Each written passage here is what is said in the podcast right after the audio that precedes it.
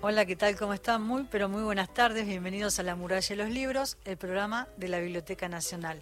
Y acá está ya todo el equipo, Gastón Francese. Hola, Gasti, ¿cómo estás? Hola, bienvenida, tanto tiempo. Hola, me, tomé unos días de vacaciones. Bueno, pero había que estar solo acá. ¿eh? Gisela López en la locución, Cristian Blanco en la coordinación de aire, en la producción de La Muralla de los Libros, Marcelo Marín en la operación técnica y Ana da Costa quien les habla.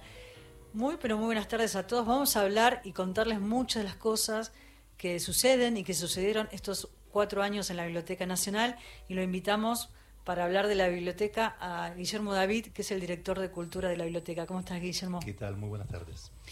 Bueno, pensar en un repaso, cuántas cosas pasaron en estos cuatro años, cuántas muestras, cuántas exposiciones y también cuánto recorrido por la Argentina, ¿no? Y con una pandemia de por medio. Sí, sí. Eh, bueno, justamente hay, que es difícil es difícil pensar en el largo plazo. Eh, el largo plazo son cuatro años que fueron dos y medio o dos, si se quiere. Pero durante la pandemia hicimos muchísimas cosas también. la biblioteca no estuvo parada, siguió brindando sus servicios culturales, sus servicios bibliográficos. Supuso un desafío, ya hemos hablado de esto, pero igual vale la pena decirlo ahora. Sí, sí. Supuso un desafío eh, interesante y complejo de cómo es, eh, qué es, qué es una biblioteca en condiciones de extrema urgencia. Y bueno, se demostró que la biblioteca podía seguir siendo activa con sus talleres, con sus producciones audiovisuales, con el área audiovisuales que ustedes, pobrecitos, tuvieron que trabajar el triple que todos nosotros. Y la página. Eh, la, la, página web, las redes sociales, digamos. Aprendimos mucho, también aprendimos un nuevo lenguaje para comunicar el patrimonio, que es la función del área de comunicación, del área de cultura. Sí, porque ahí también eh, se puso a disposición el chat en línea con el bibliotecario, ¿no? Porque hubo que repensarse como biblioteca y de qué manera los servicios que se daban de manera presencial, trasladárselo al usuario, ¿no? Y seguir dándole el servicio también de lo que es una biblioteca. Como un ejercicio de ciencia ficción de cómo sobrevivir una distopía, ¿no? Eh, el mundo virtualizado, el mundo, las relaciones sociales rotas, la muerte eh, pisándole los talones a todos. Eh, entonces era, bueno, ¿cómo hacer para sostener la memoria cultural de la nación, que es el objetivo de la biblioteca? ¿no? Y la reflexión, porque me acuerdo del diario de la peste, y entonces no es nada más seguir manteniendo las funciones, sino también aprovechar para detenerse frente a lo que estaba sucediendo. Bueno, es que la biblioteca, las bibliotecas en general, no solo la nacional o las nacionales, sino las bibliotecas como tales, siempre lo fueron, pero ahora eh, como que se puso más de manifiesto el rol de productores de conocimiento. La biblioteca no es un espacio muerto, pasivo, al cual van los lectores a buscar insumos, ya que está de moda el lenguaje economicista. La biblioteca y el, libro en sí y los soportes de memoria diferentes, porque la biblioteca no solo tiene libros, tiene revistas, mapas, eh, soportes audiovisuales, auditivos, en fin, todo lo que comporta un soporte de memoria y de cultura. Eh, eh, son organismos que vitalizan la cultura, organismos de producción de conocimiento, de producción de reflexiones, son instancias de, convocatoria del diálogo democrático, colectivo, plural, y espero que lo siga siendo en ese sentido, esta gestión, como algunas, como otras, pero muy claramente en eso, la, pandemia nos permitió reflexionar también sobre, ah, en esa circunstancia extrema, sobre qué tipo de biblioteca pensamos y qué biblioteca conseguimos que debe ser. Hace poco, hace un mes, eh, se hizo el encuentro de Avinia, la Asociación de Bibliotecas Iberoamericanas este, Nacionales. Y claro, con, con orgullo podemos decir que nuestra biblioteca es la que más presencia en la cultura de la nación tiene. La Biblioteca de España hace una muestra por año o, cada año y medio y tiene sus preocupaciones, tiene muy poca afluencia de público. Nosotros, más allá de las actividades, lo que concebimos que la biblioteca es un órgano de, conocimiento, es un órgano de construcción de lectores y la función tanto de la comunicación como del área de cultura es mm, dar a conocer ese patrimonio, porque a veces pasa todos como lectores, ni siquiera sabemos que existe tal registro de la cultura o de la historia o tal libro, tal revista. Entonces, a través de programas televisivos que hemos hecho, a través de programas, bueno, este mismo programa, de las redes sociales, de publicaciones, hemos reactivado el área editorial, que eh, también fue una gran discusión en su momento, eh, si la biblioteca tenía que publicar libros. Bueno, eso es una cuestión ya saldada, tenemos más de 500 títulos publicados. ¿no? Si la biblioteca tenía que hacer exposiciones, si no, eso no era un lujo gratuito. Bueno, la exposición es la construcción de un dispositivo para dar a conocer el patrimonio. Es temática, articula con las áreas de investigación, de producción, audiovisual. Es decir, es un conjunto de personas. Cuando uno ve en un catálogo de las muestras. Los catálogos son tan lindos y también parte del horno. Sí, y vamos a estar sorteando dos catálogos en el programa de hoy. ¿Cuáles? Sí, sí que tienen que ver con dos muestras que están actualmente en, exposición. Súper linda.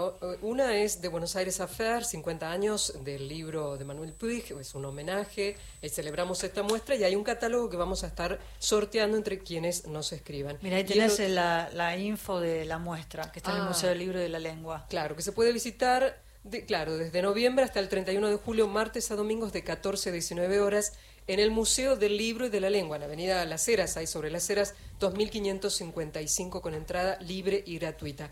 El catálogo de la muestra de Buenos Aires Affair, que pueden ir cuando ustedes gusten en estos horarios, eh, los 50 años de la presentación del libro, de mm, la edición del libro em, de Buenos Aires Affair de Manuel Puig, es una de las que regalamos, vamos a sortear ese catálogo. Y el otro catálogo es una ola de sueños, experiencias del surrealismo en Argentina, muestra organizada por la Biblioteca Nacional con libros, revistas, documentos personales, dibujos eh, de distintos poetas y artistas que han recorrido la trayectoria del surrealismo en Argentina y es hermoso el catálogo, se los recomiendo. Los teléfonos.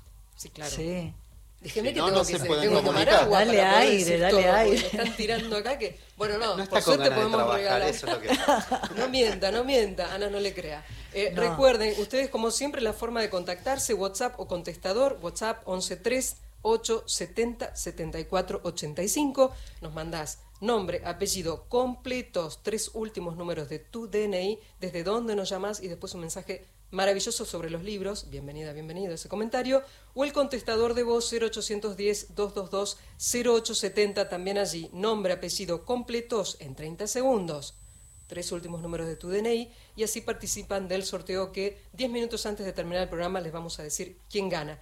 De la muestra Una ola de sueños y de la muestra de Buenos Aires Affair 50 años, los catálogos más lindos que se van a llevar directamente hasta su domicilio. Uno piensa en el Museo del Libro y de la Lengua, ¿no? Y tienen que pasar por ahí para ver cómo está el edificio hoy, cuatro años después, ¿no? Un lugar donde eh, realmente lo que pasó en esos últimos, digamos, en los años en que estuvo Alberto Mangel como director, en qué situación terminó el museo y de qué manera se reconstruyó, abrió sus puertas.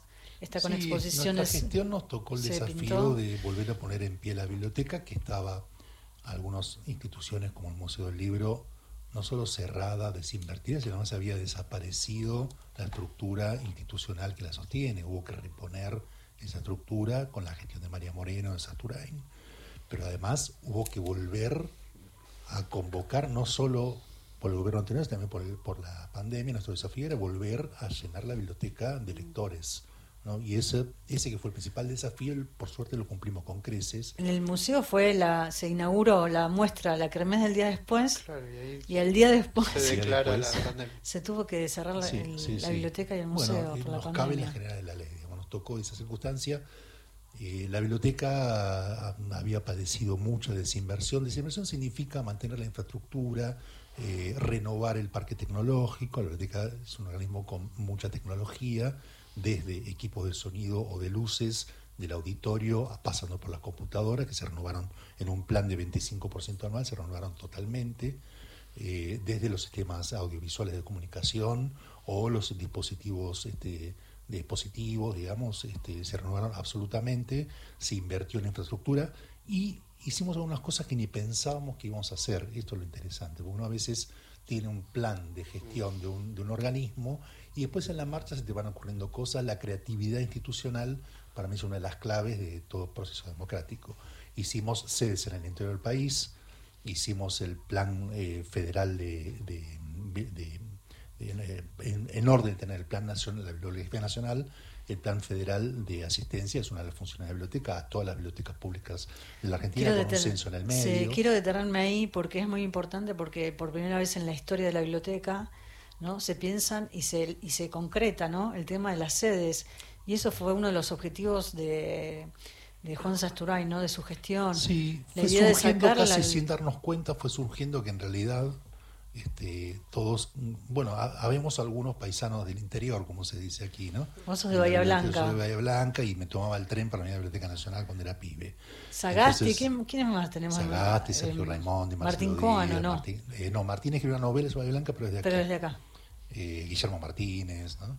Eh, no, hay una larga retaíla de, autores de- este, de mis pagos. Eh, eh, Roberto J. Pairó, Eduardo Mallea, Ezequiel Martínez Estrada, algunos que no eran de allí, Héctor Libertela, en fin.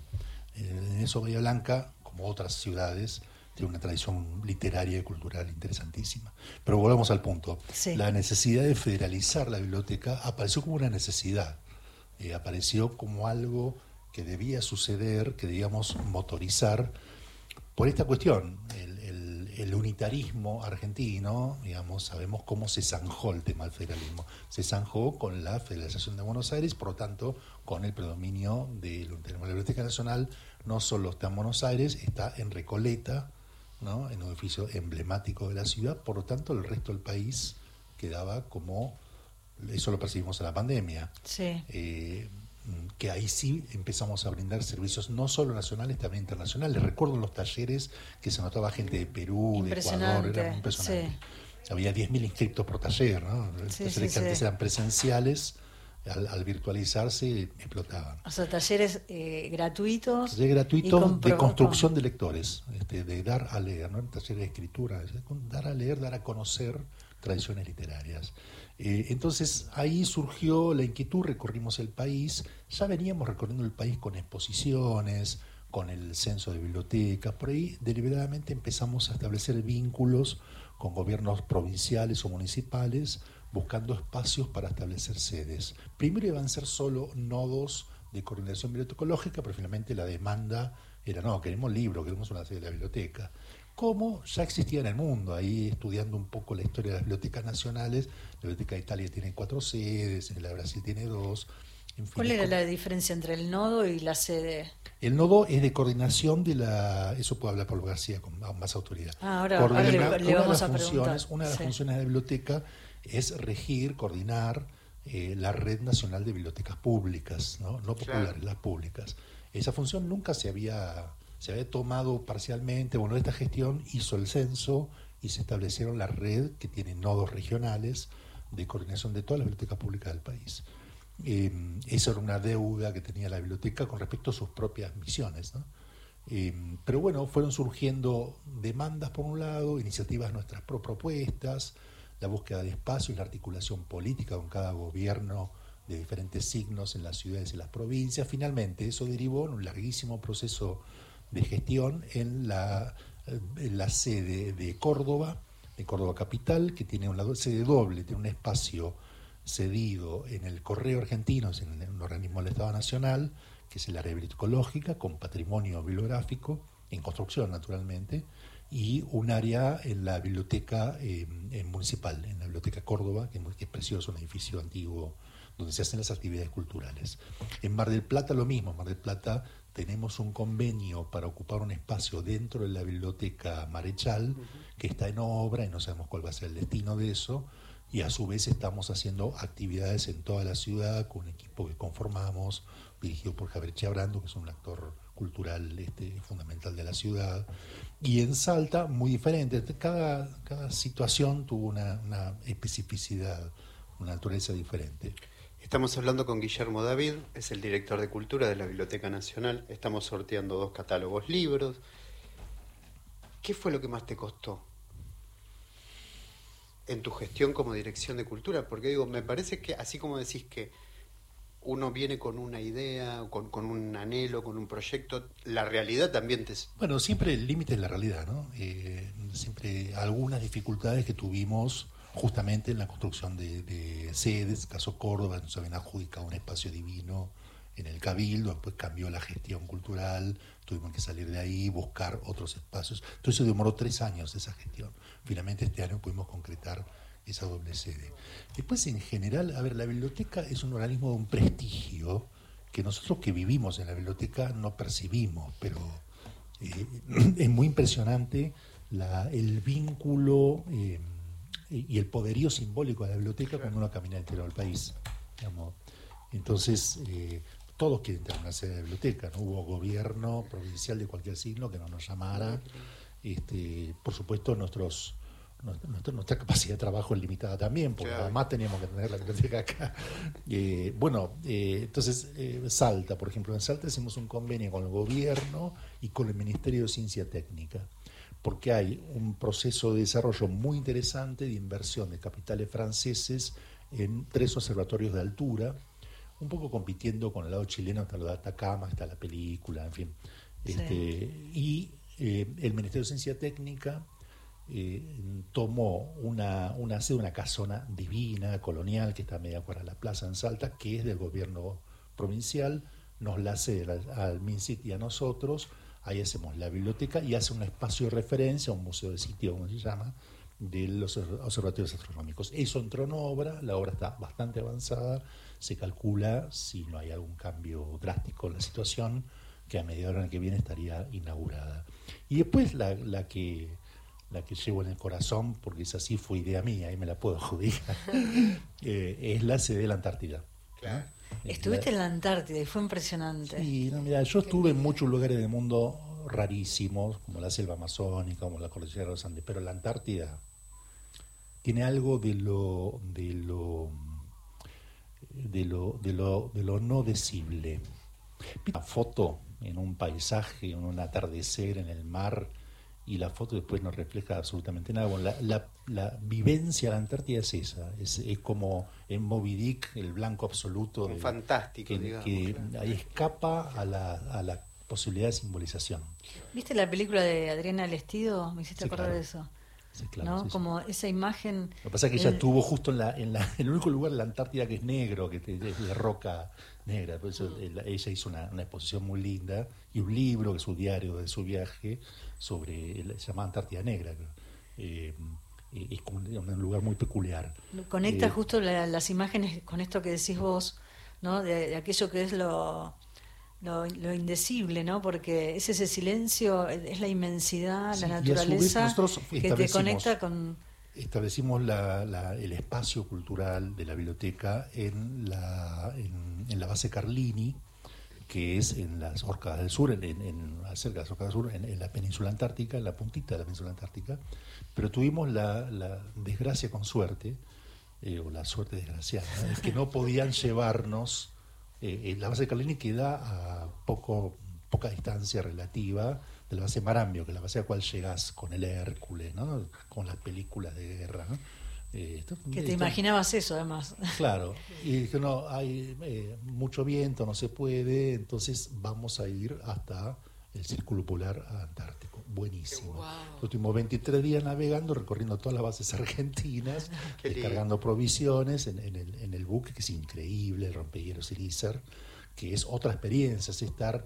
La Antártida es, un, es, yo creo que la última utopía que queda realizable, es el Tratado Antártico, estipula que nadie es propietario de la Antártida, todos tienen aspiraciones de soberanía, eh, es un espacio sin dinero, es un espacio donde el Estado lo es todo, es un espacio militarizado pero sin armas, donde nosotros detectamos que hay un vacío jurídico y por eso estamos en la Antártida, donde no se permite pero no se prohíbe, no hay, hay un vacío legal, la actividad cultural. Que yo creo que la actividad cultural es lo que es la cifra de la, de la soberanía, porque los científicos hacen un trabajo impresionante de hace 100 años, la Argentina tiene 13 bases, hace 100 años el país que más permanencia tiene. Eh, pero la ciencia es ciencia, la, ciencia no piensa, decía Martin Heidegger, que sé que te gusta Heidegger. Eh, eh, o sea, la, la, ciencia tiene un carácter neutro, la investigación sobre el krill es la misma que puede ser un argentino, un chino, un coreano, un australiano. Ahora, si yo llevo, como hicimos, mil ejemplares de la tradición cultural argentina, ahí, ahí es Argentina. ahí hay identidad también. Identidad. Identidad. Entonces, Miren, yo les, voy a contar una, una infidencia. Todos los miércoles que se hicieron durante todo este tiempo las reuniones de dirección, fue una de las propuestas permanentes de Guillermo, ¿no? Y esta insistencia de soberanía y de pensar en, en la Antártida como una base para que también estén los libros de la biblioteca, ¿no? Y llevar la cultura ahí y es uno de los méritos, ¿no? Porque era la insistencia de él un día, se apareció con el bolso que venía de probarse la ropa para irse a la Antártida. Y fuimos con mi compañero de aventura Roberto Arno. El director de administración, y no sabíamos si Los iban dos a locos ahí. Atravesamos el canal de Drake con no de sabíamos si 20 iban a volver. No, no, es para hacer- ¿Hiciste ya un libro? ¿Vas a hacer algo? Estoy Te escribiendo, sí. Se no, fue con una todo camarita que al final no funcionó. No, no, todo lo que podía salir mal salió mal, pero en realidad Salió fue mal. hermoso todo también. No, todo queda impregnado Pero- lo, lo, lo Pe- emitís. Pero además, este, eh, otra de las cosas que, que sucedieron en la biblioteca y que fue también muy lindo fue compartir eh, canción sobre canción, ¿no? La película que dialoga ahí Horacio González con Liliana Herrero sobre un disco de Fito Páez que Liliana reversiona. Y entonces, el- ese registro documental que se pasó en la Biblioteca Nacional habla justamente de esas canciones, cómo Liliana las va reversionando y ese vínculo también de amistad con Fito Páez, ¿no? De Horacio, Liliana con Fito. Eh, vamos a compartir un tema musical eh, de esa película, Canción sobre Canción, y luego seguimos conversando con Guillermo David, el director de Cultura de la Biblioteca. Escriban, llamen, porque estamos sorteando dos Sí, libros. Exactamente. Son Libros, dos catálogos. catálogos. libros de las muestras. Una ola de sueños y de, de Buenos Aires Affair, 50 años, eh, en el Museo del Libro, y la anterior, una ola de sueños, que está en la Biblioteca Nacional. Esto está dentro de un ratito, nombre completo, apellido, nombre y apellido completos, DNI y su comentario para que ser parte de este sorteo. Ya están escribiendo, después les cuento de qué, tra de qué trata. Ahora, música.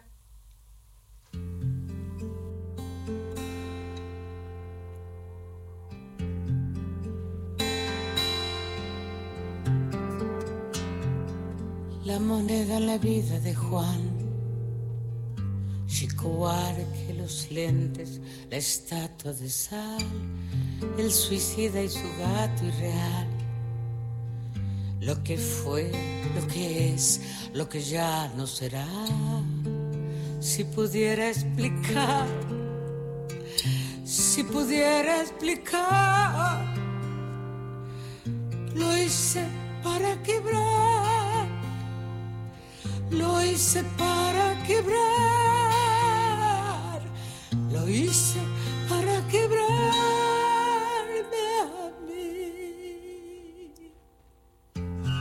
Los espíritus de la ciudad, donde nadie descansa, Narciso y el mar, donde caen las almas quizás la Verónica el último track, si pudiera explicar,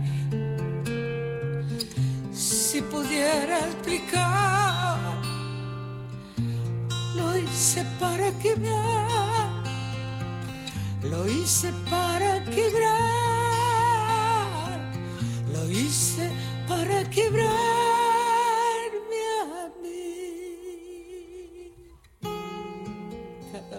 del lazo que une a la muerte y el cenit. Quiero dejarlas partir. Creo que viven en mí la ilusión de una calle al final.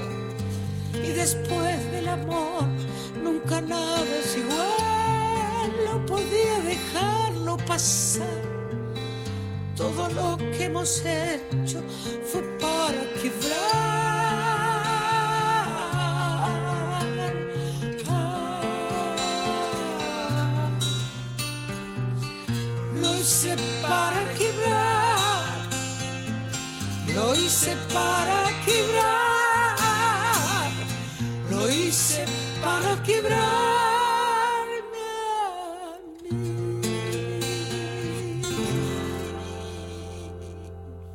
Liliana Herrero, bellísima, con este dejarlas partir.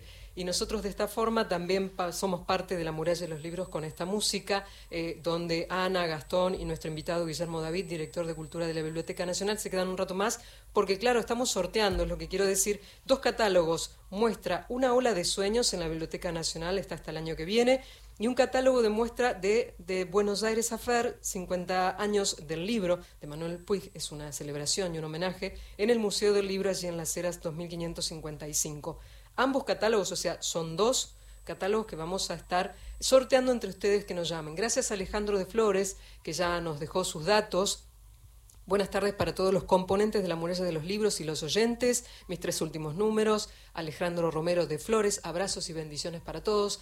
Mario Salica también dice, por sorteo de los catálogos, Mario Salica de San Miguel de Tucumán deja un abrazo y sus datos. Y también Juan Carlos de Ciudadela Norte se contactó con nosotros, dejando también sus tres últimos números de DNI, su nombre y apellidos completos para participar del sorteo. Eh, quiero participar por alguno de los dos catálogos. Eh, él nos escribe desde Ciudadela Norte y está esperando entonces quizás ser uno de los que tenga suerte hoy y se lo lleve a Ciudadela Norte en la provincia de Buenos Aires, no más. Eh, de esta forma los invitamos a que sigan escribiendo. Son libros, son libros, ¿eh? Hermosos. WhatsApp 113 870 7485 y el contestador de voz, tenés 30 segundos para dejarnos tus datos, 0810 222 0870. De esta manera participás en un ratito, ya cerramos. ¿eh? Así que dale, nombre, apellido completo, tres últimos números de DNI y participás. Ahora ya se vienen las noticias, pero el señor, así como lo ven, ¿Quién es el director de ¿Quién es cultura, el señor? hay dos señores el director acá, de tres. cultura, Sí, claro. Como lo ven, Sí, ¿Cómo lo veo?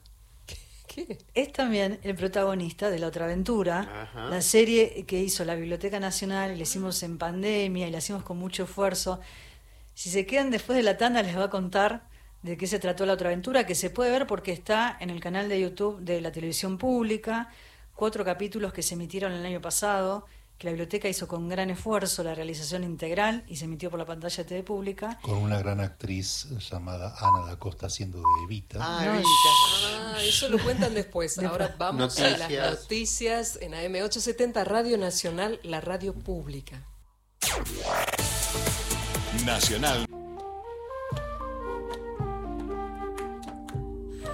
Tien- tenemos que hacer un programa. entre sí. Te- Estamos, Estamos en el al aire. aire. tenemos que hacer un Guillermo Indiana Sí. Jones, Es- sí, es No, está Jones. contando la historia. Nos está contando todo lo de base Marambio, toda la experiencia. que dicen, Tenemos que hacer un más. programa especial. ¿Eh? ¿Qué dicen los oyentes? Dice, buenas tardes. Como siempre, el programa de la Biblioteca Nacional en estos tiempos he decidido refugiarme en los libros y desde allí prepararme para resistir. No Me gustaría participar. Soy Valeria, eh, desde el campo en Salta. Gracias por compartir grande, sus aventuras en la, en la Antártida, dice para Guillermo David, el director de Cultura de la Biblioteca Nacional. También quiero saludarlos por tantos martes. Nos volveremos a ver en cuatro años. Mi número de DNI, dice Verónica del Giudice, también participando del Ojalá sorteo. podamos seguir, ¿no? Ojalá que la Biblioteca Nacional siga manteniendo el espacio Paso a en paso, Nacional. nada está dicho hasta que esté dicho. eso sí, es por eso. Eh, y ahí vamos agradeciendo a todos los mensajes, también presentándose a aquellos que recuerden. Un ratito más tenemos para sortear entre ustedes dos catálogos. La muestra Una ola de sueños de la Biblioteca Nacional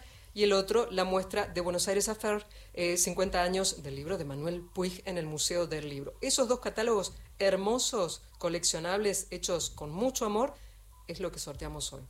Y estábamos hablando antes de ir a la pausa, de la tanda, de la otra aventura, ¿no? Porque además de todas las actividades que, que se hacen en la Dirección de Cultura, muestras, presentaciones, conciertos, vamos a pasar después música de algunos de los conciertos que se hicieron en estos años en la biblioteca, en el Auditorio Borges.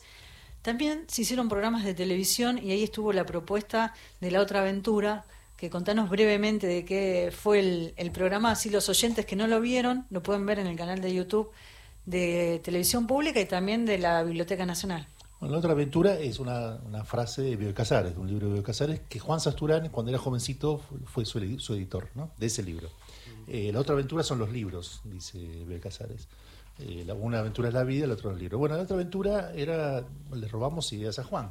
Eh, es decir, la idea de hacer un docuficción, una, un programa con estructura ficcional, pero que tuviera entrevistas, que tuviera eh, contenido, digamos. Entonces ideamos cuatro capítulos. Eh, el primero, que fue el más delirante, me parece. Con Luis Chitarroni, ¿no? Era el primero. Con Luis Chitarroni, Luis. qué lindo. el primero, imaginamos, eh, cada, cada programa tenía una pregunta o un tema. El primero era sobre el futuro, el segundo fue sobre el género policial, el tercero sobre el fantasma del peronismo, el fantasma de Borges en la cultura argentina, y el cuarto sobre la gauchesca. En cada uno de esos yo encarnaba un personaje. En el primero hice una especie de eternauta decadente. Nos fuimos La- a Epecuen Fuimos con- a Epecuen, sí, plantamos digitalmente la biblioteca. Voy a spoilear un poquito. total. Sí. Sí, La sí. biblioteca en Epecuen, un escenario posapocalíptico, y las, las entrevistas que se hacían con una trama ficcional también que se hacía, no lo voy a spoilear porque es muy linda, una extraterrestre que vino a buscar el Martín Fierro traducido a una lengua extraterrestre, en fin. Ah, con todo. Este, con todo, con todos los Sí, chistes. sí. Las entrevistas eran sobre la ciencia ficción y la utopía, los dos géneros que interrogan sobre el futuro. Interesante hoy preguntarse qué diría, cómo pensaríamos hoy. dos Hay que volver a verlos, los Hay capítulos, sí. El segundo capítulo eh, sobre el género policial, inventamos una trama, también el robo de un libro y una trama secreta que esta sí no la puedo spoilear porque tiene bien a los tiros. Con Caco. Se Con llama- Caco en un papel Sí, muy sí. fuerte. Carlos- el escritor Carlos Bernatec. haciendo de un... Toda gente este, que no se la espera encontrar en un ámbito así haciendo eso. No, no, por eso te digo. Bueno, tengo que decir algo, salvo un personaje que encontramos en Navarro cuando fuimos a filmar la gauchesca, el resto son todos compañeros de trabajo. Claro. No, no hay Sí, actores sí, sí. profesionales. No se le pagó a nadie. No se pagó a nadie, por supuesto. ¿no? Claro, Eh, eh, incluso compañeros de seguridad, parece. ¿no? Todos trabajamos, todos. Cristian también, ¿no? Estaba Cristian trabajó. Cristian, de Gaucho. hizo, Yo sí. trabajé en un capítulo, gaucho hice? Eva Perón. yo hice en un capítulo de lectora con Ah, Y en el otro capítulo Guillermo me dijo, tenés el perfil, tenés el perfil, yo no, no, no. Finalmente terminé en televisión Te pública, maquillaron ahí. ¿no? que ahí está La típica Poli. tenés el perfil, claro. Sí, Poli, que es un gran, le mando un beso enorme, es, es un, es, es un viejo eh, trabajador de cine, ¿no? Él ha- hacía maquillaje eh, para muchas películas y trabaja en la televisión pública y ahí hizo todo, me hizo toda una transformación, porque yo tengo el pelo lleno de rulos, ¿no? De Eva Perón, el fantasma de Eva. Y Sí. sí, Eva Perón, eh, Ay, Otro compañero hizo de- yo hice, yo De hice Borges. de, un, de un monje exorcista que levita. Grabamos ahí en la eh, Manzana de las Grabamos Luces. en la manzana de las luces. No, nos dimos todos los gustos. Sí, Y el capítulo 3 y yo 4, le escribí. contanos. Tenés Claro, vergüenza. y el Gastón, cuarto, ¿no? Sí, yo le esquivé. Sí, Estuvimos en Navarro, la localidad. No conseguimos de convencerlo a Ah, no, me da Gastón. mucho pudor. Ay, Dabas un per- Yo tenía un personaje para vos, ahora que me acuerdo. Eh, en Navarro filmamos un capítulo del mito gaucho que es una especie de mezcla de Martín Fierro con el Santos Vega. Ah, Es decir, el Martín Fierro que tiene una discusión con el diablo.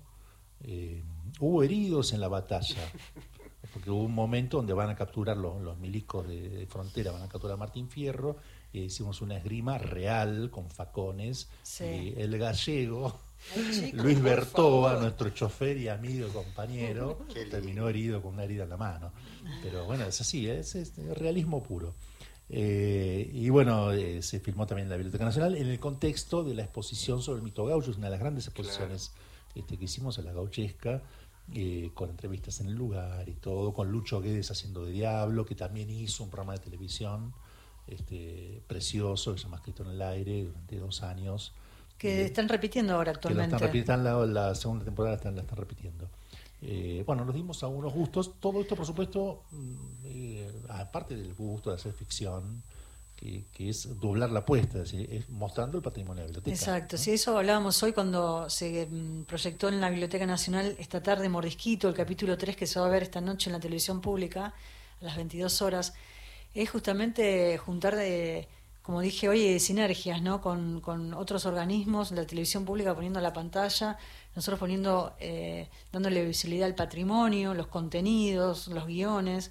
Eh, para justamente, ¿no? Pensando también en esta idea de federalizar la cultura, bueno, esto también es mostrar patrimonio a través de los medios de comunicación, en Canal Encuentro y en televisión pública. Dos cositas nomás eh, y, y con eso cierro. Eh, eh, nosotros tenemos un área de trabajo territorial donde se, las chicas y los compañeros del área recorren todo el país este, armando bibliotecas, haciendo actividades de, de in- iniciación a la lectura. Y voy a contar una zona escena, que es Flavia eh, arriba de una mula llevando una biblioteca en Purmamarca. cual. Y la otra escena es en Bariloche, eh, el Pichi, un este, compañero que armó un comedor hace muchísimos años, que nosotros ayudamos a armar una biblioteca ahí. Eh, hace un par de años volvimos en un lugar bastante retirado, digamos, una zona, una zona bastante lesionada socialmente. El pitcher fue algo genial. Había encontrado unas cabinas telefónicas inglesas abandonadas y hizo una biblioteca al paso. Ah, sí, ustedes lo contaron. Eh, entonces digo, también pasa eso con la biblioteca, ¿no? Genera situaciones sociales, culturales interesantísimas. Y para seguir hablando de las cosas que pasaron estos cuatro años en la Biblioteca Nacional, estamos en comunicación telefónica con Pablo García, él es el director de bibliotecología. Así nos cuenta un poco qué es lo que se hizo desde su dirección. Hola Pablo, un placer enorme. Acá todo el equipo. Hola Ana, Gastón, Guille. Pablo. Hola Pablo. Bueno, Pablo, contanos algunas de las cosas eh, que sucedieron en tu dirección, porque han venido los franceses, se instalaron equipos, eh, se hicieron muchas cosas también, El asistente virtual. ¿Cómo, cómo? No escuché el último. Que también hablábamos, no sé si pudiste escuchar el programa desde el comienzo. Escuché pero- bastante, sí. Sí, pero hablábamos, si nos, si nos remontamos al 2020, cuando comenzó la pandemia, y ahí enseguida apareció el, el chat en línea con el bibliotecario, ¿no? Como punto de partida, lo decíamos. Sí, la verdad que fue como nos agarró a todos, así pensando unos proyectos, eh, pensando un, un tipo de gestión que queríamos implementar y fue un- una cachetada y, y a repensar todo nuevamente, ¿no? Este, y la verdad que, nada, a principio de, creo que fue el 13, el 20 de marzo, pero si me equivoco la fecha de que, que, se dispuso para, para el ASPO, eh, y fue ahí en ese momento en el cual pensar en de qué, de, de qué manera podíamos seguir en contacto con los usuarios, que es nuestra una de nuestras prioridades. Eh, y la verdad que ahí fue que, nada, en pocos días, junto con el departamento de sistemas, eh, pudimos eh, obtener eh, eh, el chat con el bibliotecario, a estar ocho horas por día con personal desde sus casas manteniendo el chat y el contacto directo con, lo- con todos los usuarios de- del país Así es. y a su vez también eh, las conexiones las conexiones para poder seguir manteniendo eh, parte de los procesos de, de catalogación, de clasificación, todo lo que es parte de procesamiento de documentos, todo lo que se podía hacer a distancia se, se, ma- se mantuvo. Este, Pablo. así que, pero verdad que fue fue una fue complejo, eh, pero bueno, salimos, airosos, Salimos. creo yo. Y yo te hablaba recién de, de los equipos de digitalización que llegaron a la biblioteca y que realmente es para, para celebrarlo, ¿no? Quiero que cuentes Sí. un poco sobre eso. Sí, la verdad que fue un- una, una gestión larga que comenzó en el año 2018 eh, y con distintas vicisitudes hizo que se pueda eh, ir cumpliendo por etapas y la última etapa, que fue la, la frutilla del postre, es el ingreso de, de 10 eh, escáneres de última generación que, que llegaron al, al país porque vinieron de Francia y esos equipos los que nos van a dar es la posibilidad de aumentar la producción en cuanto a, a- a la digitalización de materiales y a su vez de digitalizar eh, materiales que hoy nosotros no, no teníamos la, la posibilidad de hacerlo. Eh, todo lo que es de material de, de gran formato, de gran tamaño, eh, hace que lo podamos hacer, lo podamos digitalizar. No solo lo digitalizamos, sino que a su vez, por los procesos propios que tiene el, equipo, hacen que el material no sufra ningún ningún daño, eh, no sufra eh, en, el lomo, ni, ni en, la, ni en la el pegado de hojas, ni nada por el estilo. Y a su vez hay un equipo en particular que es, mm, nosotros lo llamamos el doble acero, pero más o menos que tengamos una idea es de como 2 metros por 1,50 es la, el lugar de donde se apoya el material, eh, que ese es el único equipo que hay en el país y creo yo de esta misma marca, eh, por lo menos es el único que hay también en toda la región, en Sudamérica. Eh, y eso también nos da la posibilidad de, como hablaban antes con Guille, de, de, de- hacer trabajos con otras, como fue el caso de la TV pública, para hacer trabajos en, conjunto. Esto también nos da, la posibilidad de, acercarnos a otro tipo de instituciones, a, museos eh, o, o aquellas eh, instituciones que ne- necesiten hacer tipo de digitalizaciones muy muy grandes y de otros materiales, porque esto nos da la posibilidad también de, escanear eh, cuadros, obras de arte, Entonces podemos también abrir un poco eh, la colaboración con otras instituciones, más allá de, de las normales que hacemos con todas las bibliotecas, ¿no? También estuvieron hablando ahí de los trabajos con las bibliotecas públicas, eh, y la verdad que todo lo que se hizo en, esta gestión de, buscar la federalización y de, salir a, encontrar a, las bibliotecas públicas del país a través del censo que se hizo de bibliotecas públicas, eh, de la conformación del Sistema Nacional de Bibliotecas Públicas, eh, que hay censadas cerca de 200 bibliotecas públicas de todo el país, y a través de un convenio con el Ministerio de Cultura de la Nación, se, dio ayuda económica a, bibliotecas públicas, eh, así que eh, sumado a eso, que ya nos pusimos en contacto con más de 100, a la cual estamos ofreciendo materiales de la biblioteca para donarlos, para donarle a ellas, eh, así que, que ya muchas de estas bibliotecas, ya, ya, ya, todo este material ya le llegó, este, así que la verdad que buscando eh, uno, uno de los ejes que fue esta, de esta gestión, que fue federalizar eh, las acciones de la biblioteca, eh, intentando llevarlo a cabo en, en todas las regiones. Pablo García, Gastón Francés te saluda y estamos hablando con Pablo García, que es director de bibliotecología de la Biblioteca Nacional. Ana le hizo una pregunta a Guillermo cuando empezó y es la diferencia entre sede y nodo. ¿Nos podrías ayudar a, entenderla? Eh, por lo que estuve escuchando ahí, eh, le llamamos sede al, al centro, digo, a, intentar eh, llevar las mismas funciones de la sede de Agüero, la sede en Capital Federal, a otra a, otro, a otras provincias. El caso emblemático es Córdoba, que la sede de Juan Filiol, que ya está en pleno funcionamiento, eh, con su área bibliotecológica y con su área cultural.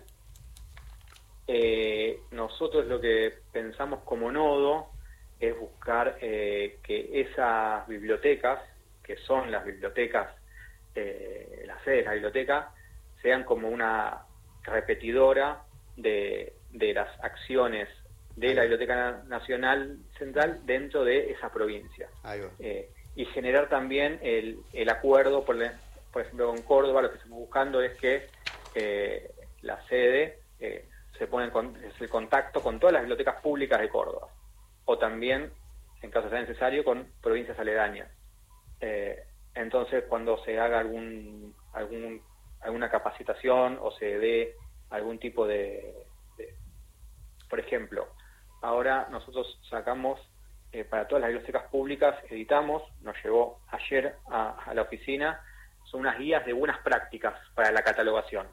Eh, es el primer paso eh, para a posteriori hacer capacitaciones en, en, en procesamiento técnico de los documentos a todas las bibliotecas públicas.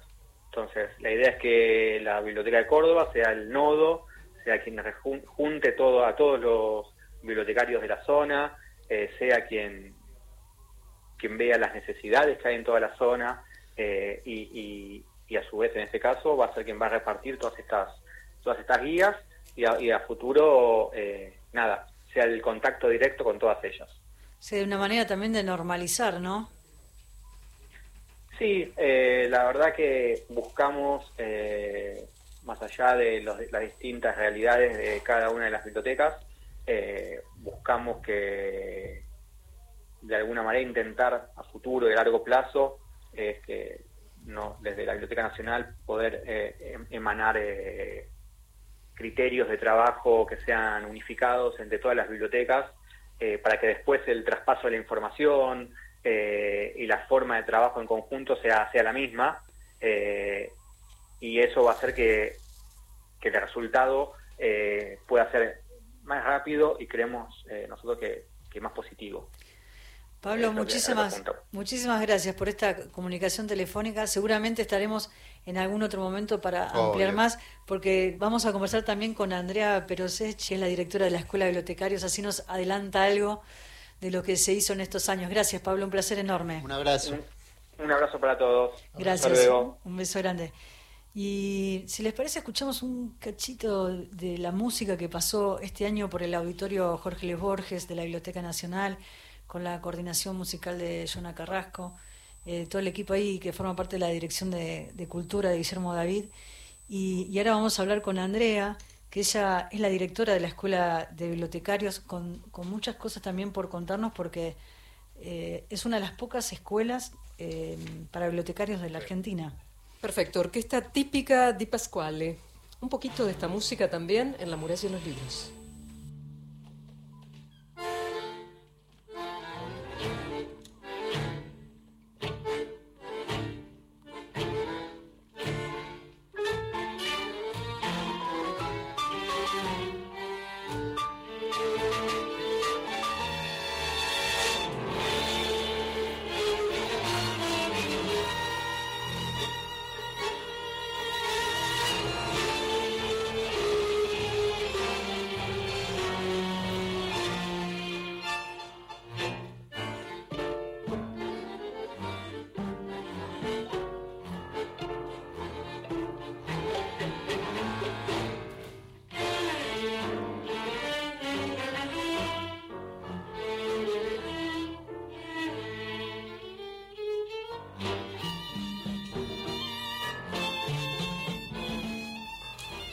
Orquesta típica de Pascuale, unos instantes de esta música también parte de lo que traemos en la muralla de los libros. Y ya tenemos ganadores, ganadoras en esencia, Ana, si quieren les comparto. Sí. Uno de los catálogos, Una ola de sueños, se va para Río Grande, Tierra del Fuego, a la casa de Zulma Mabel, DNI 882. Y el otro, de Buenos Aires Affair, que es... Le damos dos, dice acá Guillermo. Uno de cada uno para cada ganador. Ah, ah sumamos ganador. Que lo iba a proponer. Pero apúrense que quiero hablar con Valeria Moya, Salta, en el campo, en la, en la provincia de Salta, el DNI 633. Ambas se llevan entonces un, dos catálogos cada una. Después le vamos a escribir, Cristian se comunica con ustedes. Qué bueno. Y ahora sí, vamos a hablar unos minutos, pero yo quiero que Andrea venga al programa. Andrea Perosecchi, directora de la Escuela Nacional de Bibliotecarios. Hola Andrea, un placer enorme. ¿Cómo estás? Hola Ana, ¿cómo estás? Muchas gracias, un placer para mí también. Sí, lindo verte todos los miércoles en las reuniones de dirección y me gustaría que cuentes un poco sobre todas las cosas que han sucedido en la escuela, brevemente porque nos tenemos que ir en un ratito, pero me gustaría que vengas otro día acá al, programa, así hablamos más en detalle de la Escuela Nacional de Bibliotecarios. Bueno, perfecto, sí, hay la verdad que, bueno, mucho, mucho para contar. Eh, la escuela eh, se, inició hace bueno, muchos años. El primer decreto es del 64. Eh, se creó la Escuela Nacional de Bibliotecarios como para formar eh, bibliotecarios durante mucho tiempo.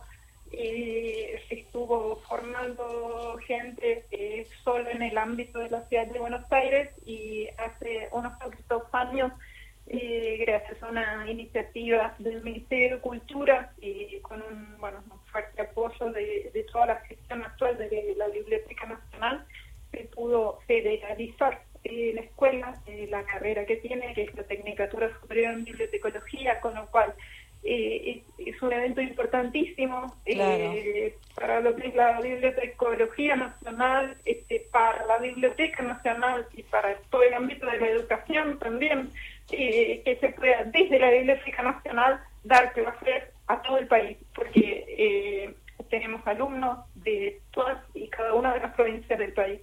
Así que, bueno, eso es... Eh, ese es un logro importantísimo. sí, y participan a través, o sea, las clases se dan a través de una plataforma. Claro, eh, tenemos un campus virtual eh, que mm, actualmente está gestionado por un área eh, que es el área de capacitación dentro de la biblioteca. Eso fue también una innovación que se pudo hacer este año, digamos, estar colaborando todo el personal de la biblioteca y toda la gente de la biblioteca está, está colaborando con la escuela, bueno, eh, el, campus virtual lo está gestionando el área de capacitaciones, eso está muy bueno porque eh, somos, digamos, compañeros de trabajo. Y sí, y Andrea, la gente que está escuchando de todo el país, que llegamos con la radio a todo el país, me gustaría que cuentes cómo tienen que hacer para anotarse, eh, si tiene, es, es gratuita la escuela y cómo tiene que hacer, cuáles son los, los requisitos para que puedan participar también, ¿no? Aquellos que están escuchando y les gusta la carrera de bibliotecología.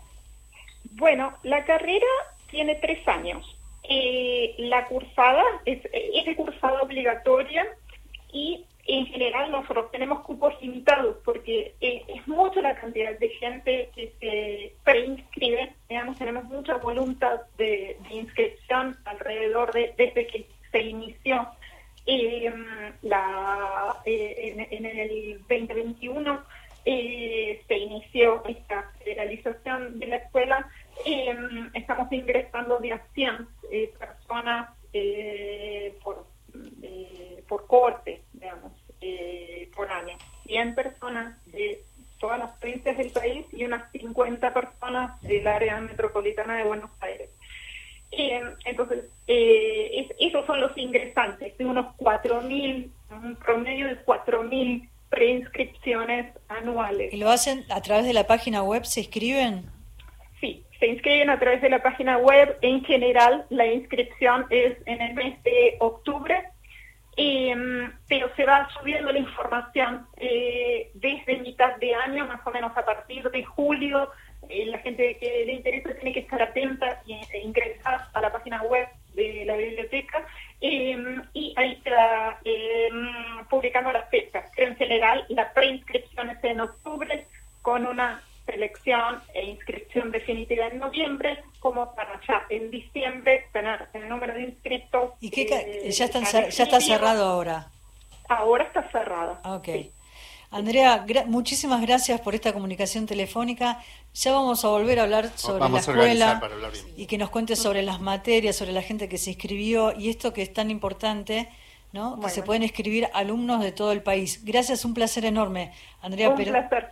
Muchas gracias. A su disposición. Gracias. Andrea Peroseschi, directora de la Escuela Nacional de Bibliotecarios, una de las pocas escuelas del país gratuitas y como decía Andrea, bueno, tienen que estar atentos a la página web con toda la información para inscribirse, porque ahora ya está cerrada. Ya está cerrada. Total. Eh, agradecen muchísimo estos dos eh, catálogos que llegarán, uno a Tierra del Fuego y el otro a Salta. Están muy felices y dicen muchísimas gracias y también mucha emoción, hasta la victoria siempre. No saben la emoción que tengo, dice esta oyente eh, que nos escribe desde Salta. Refugios culturales, gracias nuevamente. Gracias a todos los oyentes de todo el país que nos acompañan, que están aquí como cada martes a las 19 horas. Y el martes próximo estamos. Sí, y estamos acá. Diciembre. Eh, y nos vamos a despedir con un tema que forma parte del ciclo de músicas originarias, ese ciclo y ese proyecto enorme que está a cargo de Karina Carriqueo, que, le pueden consultar todo lo que les contamos en la página web de la Biblioteca Nacional. Gracias, Guillermo. Gracias, gracias. Guillermo David,